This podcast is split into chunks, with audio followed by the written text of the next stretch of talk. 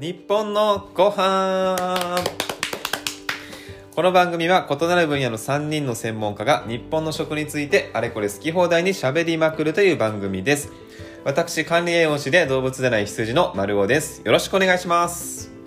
私動物占い像の日本料理の料理人臼井花子です。よろしくお願いします。ビジネスコンサルタントをしております動物占い黒豹の宮本です。よろしくお願いします。はいもうあれですね連続の 録音で今4本目なんで皆さん若干疲れがてか4見え本始めて同じことも言えなくなるんだよ。おりますが。さあ、えー今回私羊のテーマということで、まあ、これもですねあの、まあ、最近でもないんですけどたまにちょっと引っかかるなっていう思ってることがありましてはい。あのまあ僕がその YouTube とか Twitter とかでいろんなこう発信をしててですねううんんうん。コメントをいただくわけですよ、うん。視聴者さんとか、うんうんうんありがたいですね。あのフォロワーさんとかね、はい。で、まあ、質問なんかもいただくんですけどうん。困る質問っていうのがありましてはい。うんなんかこう「何々って大丈夫ですか?」っていう質問。丸尾くんって大丈夫ですいやか僕は大それもあのディスられてますよね完全に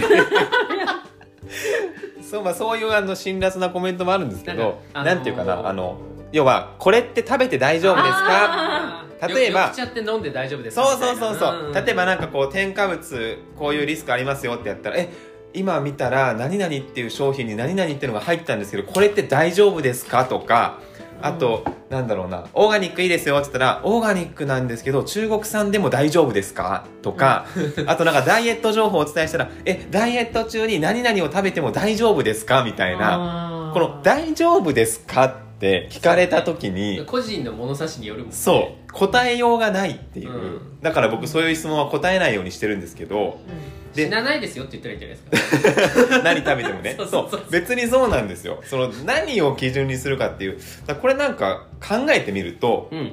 その大丈夫ですかって聞いちゃう人の心理を考える時にもしかしたらなんかいつもこの日本のご飯で黒代さんが話してるようないわゆるこう日本人の特性というかうんうん。考え方のこう癖みたいな。うん。とこにもこれ通ずる話なんじゃないかなと思ってですねはい。取り上げてみたんですよ。はい。要はそのそれ聞かない聞いたことない気がする人に。あそう僕も聞かないんですよ。うん。何々って大丈夫ですかっていう風な言葉は出てこなくて、うん。でそのじゃあなんでこういう質問が出るんだろうっていう風にこう相手の立場で考えるとまあいろいろあると思うんですけどあんまり自分で考えてないのかなっていう。あそうだよね。要は答えこれっていいの、悪いの？教えて。っていうので、うん。それを答えを求めている。まああとすがりたいっていうのはあるかそうそうもしれない。すがりたいっていうのじゃないの？依うん。存まあそうです。そういうのもあるかもしれない。ちょっと前に父親が入院して手術したんですよ、はいはいはい。でその前にやっぱその説明があるじゃないですか、うん。どういう手術ですとかどういうリスクがありますとかっていう話を聞いた上で僕は何度もその医者に「で大丈夫なんですか?」って聞いたそれは聞いちゃうかも確そかに、れね。それ出産の時にそれはねすごくあって例えばまあエコーでしか見えないわけですよ、うん。でこれ大これって正常なんですか？これって大丈夫なんですか？って。その医者の方としてもね大丈夫だとやっぱ言えないじゃないですか、言えないんだよね。うんでだからこそリスクを説明してこういうケースもありますって。だ,、から僕はその病院としてじゃなくていいですと。何々先生としてうん。大丈夫かどうかを今この場で聞きたいですって結構詰め寄っちゃったの。結構詰め寄ってるね。うん。でもそれ気持ちはわかる。あなたの意見を聞きたい気持ちはわかる。だからそれっていうのは多分そのリスクどうこうっていうのはもう聞いてるわけだから自分が安心したいだけなのよ。ああだから大丈夫ですかっていう人は大丈夫だよって言ってほしいだけなんですよ、うん。大丈夫ですって言われればよし親父行ってこいって安心して送りでもなんか出したいってそそれも無責任じゃないですか。そうだよ。大丈夫ですよっていうのも。だからだから病院は絶対に言わないんだよね。だから病院なんか特にね命に関わる問題だからそれこそさ妊婦に対して言う言葉ってだいあの正常値ですよとか。そうですね。ねあくまでその大丈夫っていうのは忘れちゃいけないのは感情と安心感だから、うん。うん物理的な結果ではないの。ね。そうそうそうそう安心まあすがりたい。うん。そのだからその前に進むためにそのよりどころとしたいっていうのは僕はその時はありました。いやー確かにそれその状況になったら聞いちゃうかもね。そう。え先生大丈夫なんですかこれでって。そうそうそうそう確かにね。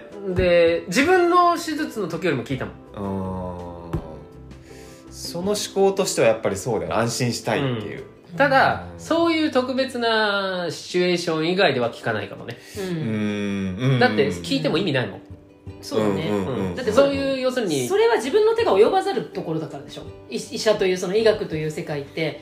例えば自分が調べて自分がそこでやれるなら聞かないで自分が調べて自分が嫉妬できるわけじゃん、うん。でもそこに私たちは手を出すことができないから、うん。まあ、もしくはもうちょっとそのスペシフィックに聞くかもしれない。あまあそうだね、うんその答えが欲しければ。そうだね、んんだからそことそのまるちゃんのところに来る「大丈夫ですか?」は違う気がする。なんかねうん。それね、なんていうかちょっとなんかなんか構ってほしいんじゃないうんなんかね女性的心理にすごい近くてはい「え私太ってるから」って太ってないよって言われたいのと同じように私はあー ずいぶん。ずいぶんずいぶんだいぶこれは女性的な目線です見えちゃうだいねぶとズバッと言っちゃったな。なるほど。敵を作ってる敵になるのはこちらのオーディエンスですか？大丈夫ですか？いやまあまあやっぱりこう安心したいっていまあそれはすごいあるんじゃないのかなと思います。でもさっきのその黒ひょうさんのた状況においても、うん。まあ、もちろん大丈夫ですかってこう安心を得たいっていうのはあるけども、はい。でもその手前に多分聞いてると思うんですよ。これってどういう手術なんですかそうとか、ですね、うん。要はちゃんと自分で情報も得て判断もできている、はい。でももうちょっと安心したいからっていうそうですね、うん。なってると思うんですよね、でもそれは動画の中で言ってらっしゃるんじゃないですか？YouTube の動画の中で、情報うんそうそうそうそう、うん。情報出してるんです。で、うん。その 何を安心できないのか僕は分かんないですけどそれに関しては、うん動画の内容も分かんないし、まあまあ、うん。自分のその経験値から合わせるとその父親の手術の時はそういう気持ちになった、うん。それなんかすごくそれなはるほど。なんかちょっとあの、うん、あのもうちょっと、まあだいぶだいぶことう極限状態というか、うん、それはわかりますよ。あのー私はそう手術中に自分が意識を失っていく過程で局部麻酔しててあ私大丈夫かなって聞いたからね。大丈夫じゃなかったんですけどその後。全然大丈夫じゃなかった結果になるんですけど、うん。その後大丈夫ですか？私バタンみたいな状況に。もうあのそれもかなりの極限状態ですね、なった時は大丈夫じゃない気がした。それはもうでも大丈夫しか聞く余裕がない。したもうあの追い込まれていろいろ細かくできないしかも説明聞いても多分理解できる状況ではなかったでその時に「大丈夫ですか?」って聞いたような気がする。うん。する。が花さんのもとにその料理教室だったり、うんまあなんか食のことで、うん。来ません？こういう質問。この醤油で大丈夫ですか？とかこの砂糖で大丈夫ですか？って。それどうしてます、えっと私「大丈夫」っていう言葉はえっとなんていうのかな。エビデンスがない言葉なので使わないようにしていて、うんうんあのまずあの理論的というかちゃんとし、はいこれはこういうふうなこういうふうなものです。こういうふうなものですよ。とは説明はできる。うんうんうんでそれを大丈夫と思うか大丈夫と思わないのかはうんうんうん真理だから、うん。うん。うん、あなたがすごく信頼してるお母さんにそれで作られたら大丈夫だと思うだろうしあなたが大嫌いな人がそれを作ったら大丈夫じゃないと判断するだろうし、うん。だから大丈夫かどうかは自分で判断してくださいって会社そうですよね、ただそれがですねコメント欄で書けないんですよ。あなるほど。そんなことそんなにやってらんない。そうそんな一件一件書けないんでだから僕はもう、まあ、完全にスルーしちゃってるんですけど、うん。ただなんかなんかなーってこ死なないですよじゃないですかやっぱり。ううん。だってそんなことは大丈夫ですよそれは。だって売ってるんですもん。別に添加物入ってようが、まあ知なんか農薬残ってようが、うん。売ってんだからそれ大丈夫でしょっていう、うん。うん。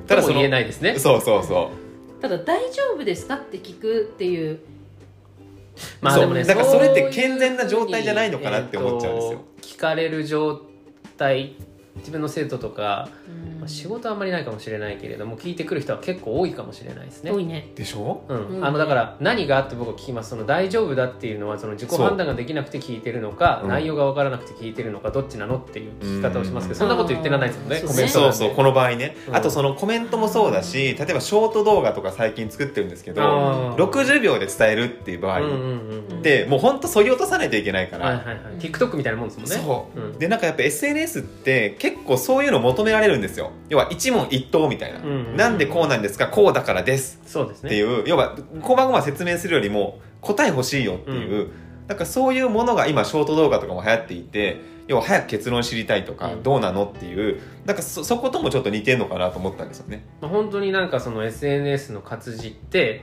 えー、となんか23行しか読まないみたいですね。平均的うんに。だからいくら長く書いたとしてもっていうのはその言われてて最うん。近で TikTok の影響で多分動画もどんどん短くなっていってるんじゃないですかね。うん。だからなんかそれってその大丈夫ですか思考の人を増やすことにもつながるのかなと思うんですね。多分大丈夫ですか思考な人は。うん。でも結局広く浅くなってるってことじゃないですか。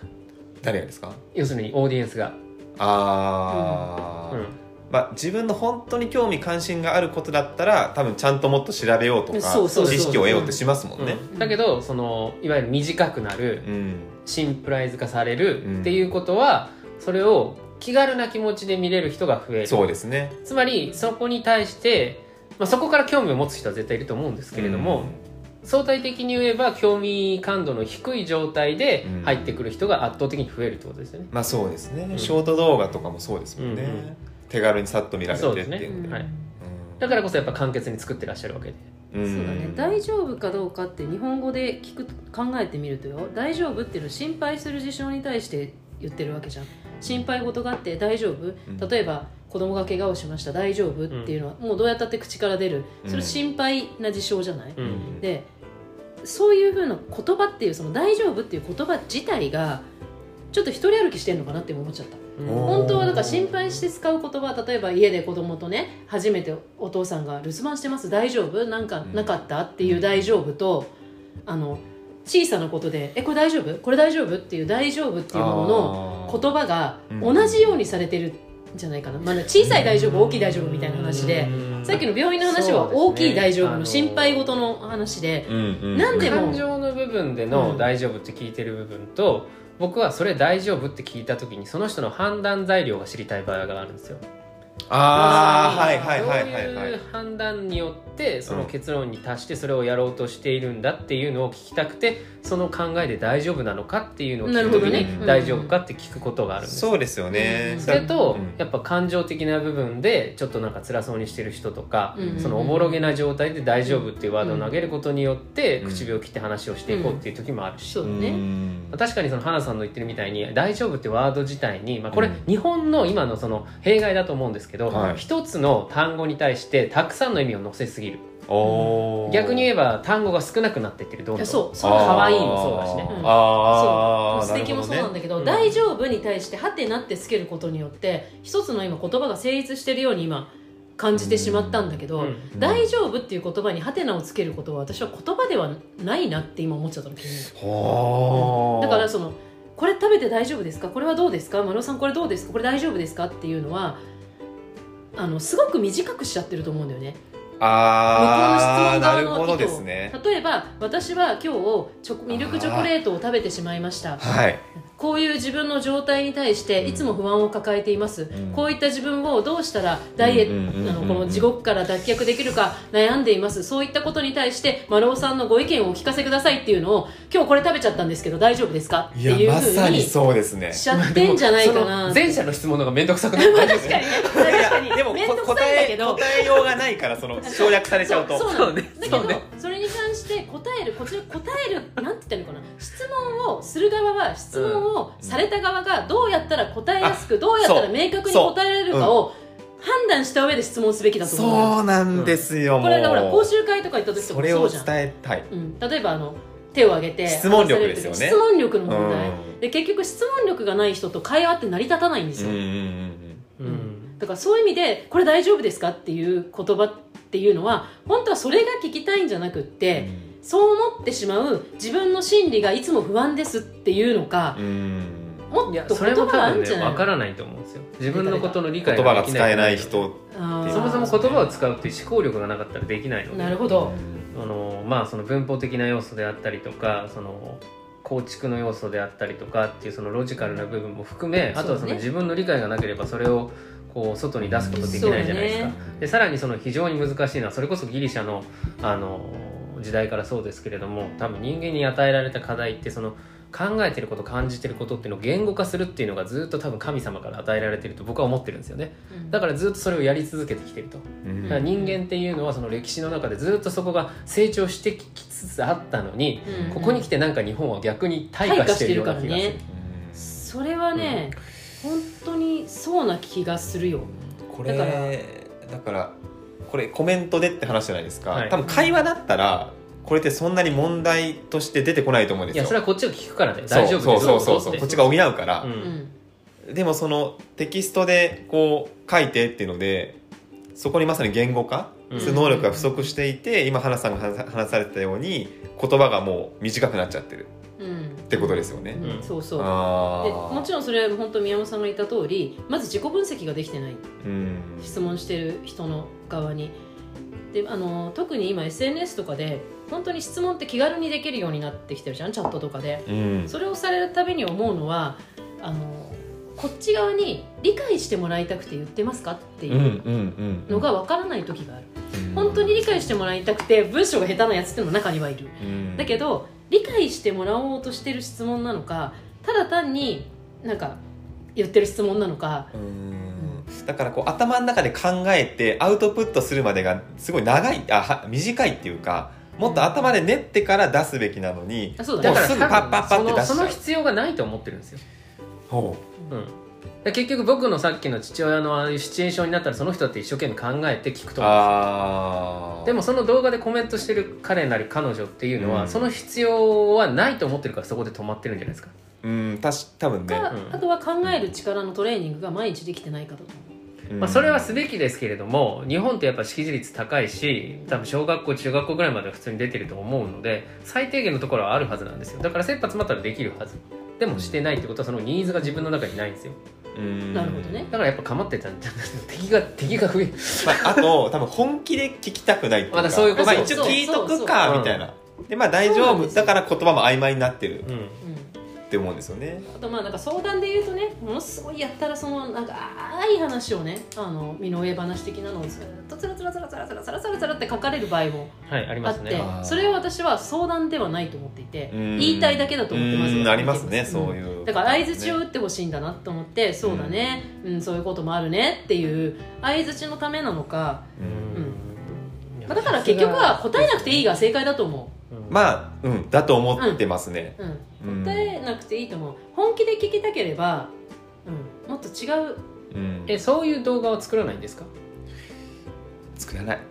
だってだってなぎなぎの人だから。だってさその動画石を投げ込んだところで。なんていうのかな。うん、うん。なんかね。出したところでだと思うそれは。出したところで変わらないしね、うん、まあなんか例えばもっと近しい人？オンラインサロンの方とか、メンバーさんとかには、うん。そういう時はこうちゃんとあの例えばじゃあうんなんだろうな丸尾さんだったらどうしますか、うんうんうんだったら答えられますと、うん。うんうんだから僕らだって買い買いませんとか、あ僕だったらここれ選べますとか、だったら選べるけどこれ食べても大丈夫ですかとかこれって選んでいいんですかって言われてもそれはもう判断しようがないので。まあ、だってほらその人に持病とかあるかもしれないしね。そうそうそうそうそう、う。ん。その人のシチュエーションわなんか全部把握一緒じゃないし。そうそうそう。血液検査見てるわけじゃないし、うん。そこまでのサービスをね展開してればまあ話は別かもしれないけど、うん。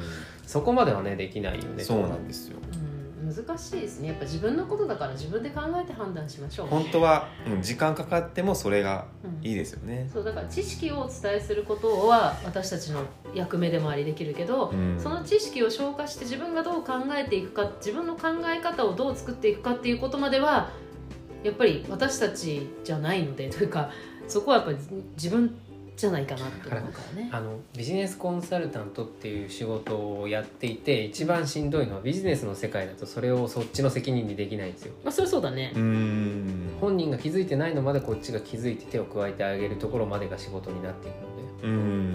その辺がこの仕事はしんどいところですね、うん。何のぼやきやねんっていう話ですけど ただその食っていうのはまあその精神にも直接ね関わってくるのでそうん。安易なことが言えないっていうのはお医者様と一緒だと思うのでそうそうそうそうそうそう。うん。